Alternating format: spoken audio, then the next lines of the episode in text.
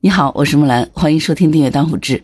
可能你很难相信，二零一九年之前呢，中国在长达二十五年的时间里，咱们国人每吃一只鸡，就相当于向美国提供了一份军费。而中国呢，每年要消耗七十亿只鸡，其中百分之六十都需要从美国进口。最要命的是，这个税呢，我们还不得不交。二零一九年的时候，美国科宝公司一行人曾经来到中国。他们当时的目的呢，只有一个，就是要夺走中国人的吃鸡自由。他们要求中国的盛农集团立刻停止种鸡的培育工作，否则呢，就将停止整个中国市场的供应。你没有听错，这个威胁就是停止整个中国市场的供应。可能你很难理解哈这句话的威胁的含义，但是在当年，如果这句威胁能够变成事实，那么咱们中国将会有六成的人再也吃不到，或者是要花两倍乃至于更高的价格才能吃到一只鸡。也许你会问哈，为什么美国人敢这么威胁咱们中国呢？很简单哈，就是因为一个很残酷的事实：当时咱们自己养不鸡，所以呢，美国人才敢这么威胁我们。今天这期节目，我们就来说一说中国是如何打碎垄断，实现吃鸡自由的。通过一只鸡，我们来看看咱们中国是如何打赢这场饭碗保护战的。可能你很难将一只鸡和垄断联系到一起，是吧？但是这个却是曾经不争的事实啊。一九九六年，咱们中国的禽类消费量已经逐渐赶超上了产量，也就是说，即便是加班加点的全国养殖场的鸡都在不停的生小鸡，也跟不上我们吃鸡的效率。眼看市场上就要无鸡可吃了，不少养殖场的老板呢，发现美国的白羽鸡是吃的少，长得快。当时呢，咱们中国的本土鸡是二点五公斤的饲料才能长一斤肉，出栏是需要八十天。而美国的白羽鸡呢，长一斤肉却只需要一点五公斤的饲料，出栏只需要四十天。可以说，这个白羽鸡简直就是鸡中的战斗机。于是呢，第一批美国白羽鸡很快就被引进了中国市场。但是随着时间的发展呢，这个情况就不对劲儿了，因为这些引进的白羽鸡呢，在本土进行繁育之后，是一代不如一代，出现了很多病鸡，出生率也大大的降低，同时呢，出栏率也在降低。最后，这些经过繁育的白羽鸡呢，硬生生的从肉鸡变成菜鸡，再变成了最后的垃圾。这是为什么呢？因为这个白羽鸡的品种是美国经过一代代的淘汰才培养出来的。它是这样的一个培养的方式哈：首先是商品代，然后是父母代，再后面呢是祖代，最后是曾祖代和核心群。最顶端的核心群和曾祖代鸡群才是真正的鸡中之王。但是如果我们去买呢，美国人就只卖给我们祖代鸡。假使这个时候我们进行培育，只会生出父母代，再其次呢便是商品鸡。如果我们想要买核心群或者是曾祖代鸡，不好意思，给钱都不卖，给再多钱也不卖。你说不卖就不卖吧。如果能够正常的供应，那也算是市场的良性循环。但是当时美国每年供给我们多少只鸡，完全看他们的心情。有的时候呢，咱们中国需要一百万套，美国却要求我们购买一百五十万套。如果不买，明年就断供。来年如果我们需要一百五十万套了，他们却只给你四十万套。二零二四年，咱们国家更是在购买的鸡群当中查出了患病的病鸡。但是尽管如此呢，我们也得照单全收。在这种绝对的垄断之下呢，美国人越发的有恃无恐了哈。中国引进的白羽鸡从初始的五美元报价。直到二零一五年的时候，已经涨到了三十七美元，整整翻了七倍。中国每年七十亿只的鸡的市场就这样子被美国随意的拿捏着。二零一六年，为了彻底的打破垄断，东北农业大学联合了中国的盛农集团，秘密开展了种鸡的培育工作。但是呢，没想到没多久，这个计划就泄露了。二零一九年，一帮美国科宝公司的人来到了盛农集团，下达了他们的最后通牒。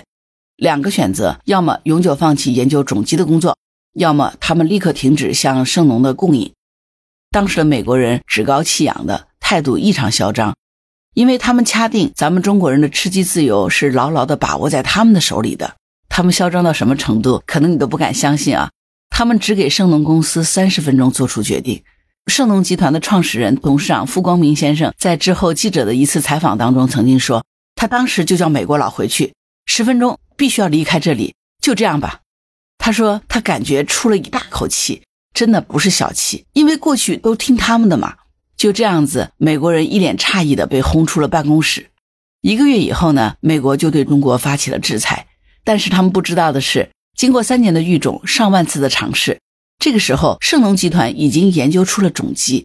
所谓的断供根本构不成对中国的任何威胁，反而是到了二零二一年，盛农集团培育出了第十一代种鸡，各项的主要指标呢完全达标，并且通过了国家的审定。至此呢，咱们中国人彻底的实现了吃鸡自由。但是呢，这个鸡仅仅只是咱们中国人餐桌自由的其中的一环。二零零四年，国际四大粮商向中国的大豆市场打响了开战的第一枪。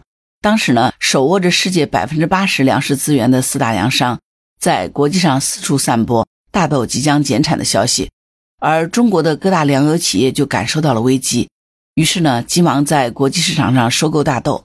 结果没有多久，美国就表示这是谣言，转身呢就拿出了海量的大豆库存，中国的大豆市场在一瞬间就被美国击穿了，超过一千家的榨油企业全面破产，八成以上呢被美国收购。经过这件事之后呢，中储粮就一直在等待一个机会反围猎四大粮商。果然，在三年之后，二零零七年，四大粮商卷土重来。这次呢，他们瞄准了中国的小麦和玉米市场，坚持进行大量的收购，意图制造出小麦和玉米供不应求的假象，以此呢来炒高粮价。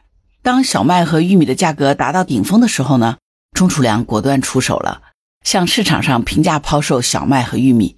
四大粮商呢，见招拆招，依然是继续高价收购。最开始呢，钟楚良十天抛售一次，接下来呢，是一星期一次，两天一次，一天一次。只要你敢买，我就敢抛。面对中储粮不断的抛售，四大粮商呢，最终是支撑不住了，到最后不得不偃旗息鼓。但是杀人诛心的是，这个时候呢，中储粮还放出消息说，中国的储备粮是一亿吨。足够全中国人民吃上一年。谁要是再敢来炒作粮食，就先考虑一下你自己能不能吃得下这一亿吨。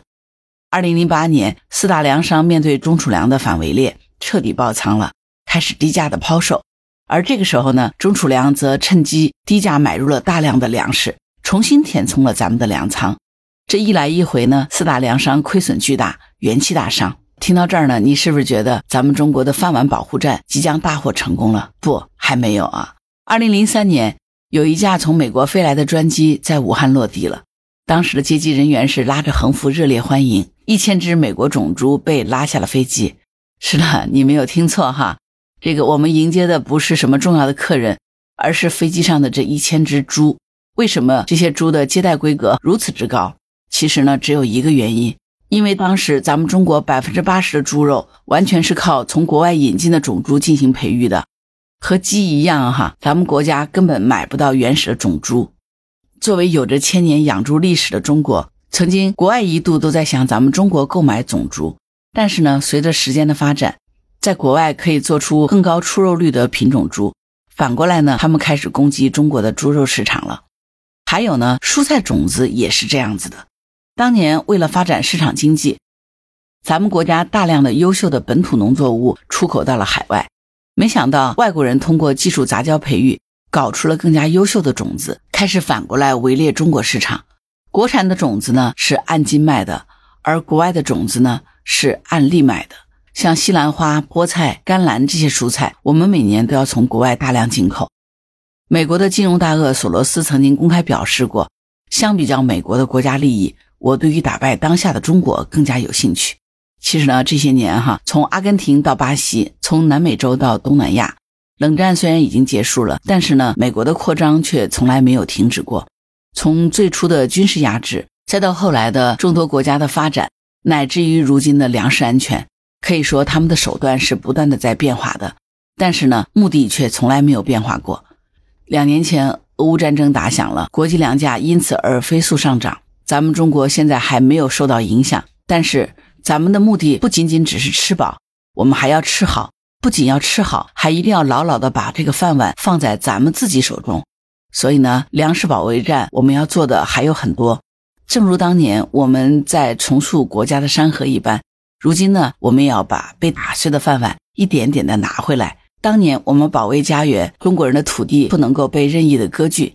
那么今天理所当然的，咱们中国人的饭碗也一定要牢牢的掌握在我们自己的手里，你说呢？好啦，关于本期话题，你有什么想法？欢迎在评论区留言。如果你喜欢木兰的节目，欢迎收听、订阅、点赞、转发当护知，谢谢您的支持。当然，如果你喜欢木兰，也欢迎你加入木兰之家听友会，请到那个人人都能发布朋友圈的绿色平台，输入木兰的全拼下划线七八九就可以找到我了。好啦，今天就到这儿，我是木兰，拜拜。